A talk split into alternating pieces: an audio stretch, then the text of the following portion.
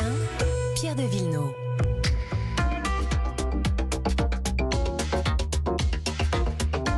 C'est Anne Le Gall qui nous rejoint désormais euh, tous les week-ends après le journal de 6h. Bonjour Anne. Bonjour Pierre, bonjour à tous. On parle psychologie, parentalité ce matin avec une thématique qui concerne tout le monde, le téléphone portable. Et oui. Comment, comment, diable, j'allais dire, aider son enfant à prendre les bonnes habitudes dès la rentrée?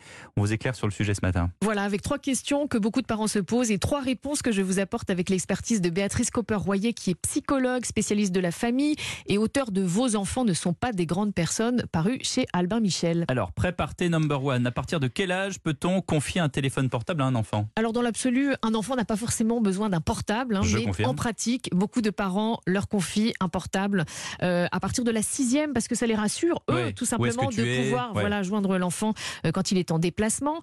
Alors maintenant, est-ce qu'il faut d'emblée leur confier euh, à 10 ou 11 ans un, un smartphone, donc avec accès à Internet? Alors pas forcément, parce que, bon, évidemment, c'est Internet, la zone, voilà, sûr, la ouais. zone de danger, c'est Internet. Donc en, sixième, en cinquième, on peut leur proposer un téléphone basique. Euh, voilà, il sera pas euh, exclu, il sera pas mis à l'écart s'il n'a pas accès aux réseaux sociaux euh, tout de suite. Mais c'est vrai qu'après, à partir de la quatrième, la troisième, pour communiquer avec les copains en fin de collège, ça peut être important pour un ado d'avoir un smartphone. Donc le smartphone à partir de la quatrième, c'est un bon repère. Quelle mise en garde raisonnable peut-on demander à un ado qui a un smartphone? Alors, ça s'acquiert tout de suite les bonnes habitudes. Donc, dès la sixième, s'il y a un téléphone. Donc, évidemment, pas de téléphone à table, pas de téléphone le soir dans la chambre ou alors avec une heure limite. Une bonne habitude à prendre, ça peut être de demander à l'enfant de laisser le téléphone dans une boîte, ouais. exactement, ou une corbeille. Et puis, on, on va donner une heure limite qui recule en fonction de, de l'heure, de l'âge.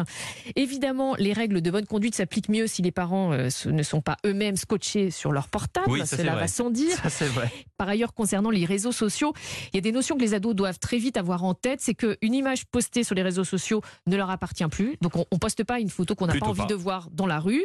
Tout n'est pas permis sur Internet. Donc, pas d'insultes. Voilà. Voilà, pas de violence. Et puis, euh, derrière un, un pseudo peut se cacher n'importe qui. Donc, attention à la, à la manipulation. Il vaut mieux des comptes privés avec des personnes qu'ils connaissent dans la vraie vie. Troisième et dernière question, est-ce qu'on doit fliquer ces ados? Être derrière eux tout le temps? Être amis sur Facebook? Alors, euh, fliquer, pas forcément, mais les ados ont besoin d'être surveillés. Amis sur Facebook, bon, il le sera. L'important, c'est la transparence, en fait, pour garder le lien de confiance avec son enfant. Donc, euh, pourquoi euh, ne pas l'accompagner comme euh, sur les réseaux sociaux, comme on le ferait au volant d'une voiture? Il y a de la conduite accompagnée. Là, c'est pas mal aussi d'accompagner son ado, de s'assurer qu'il connaît les règles, déjà qu'il sait manipuler les paramètres de confidentialité. hein. Et puis, quand on géolocalise son enfant, c'est mieux qu'il le sache. C'est mieux pour la relation de confiance, ça le responsabilise. Et puis aussi, les parents, au bout d'un moment, devront de toute façon couper le cordon. C'est vrai. Merci beaucoup, Anne Le Gall. À la semaine prochaine.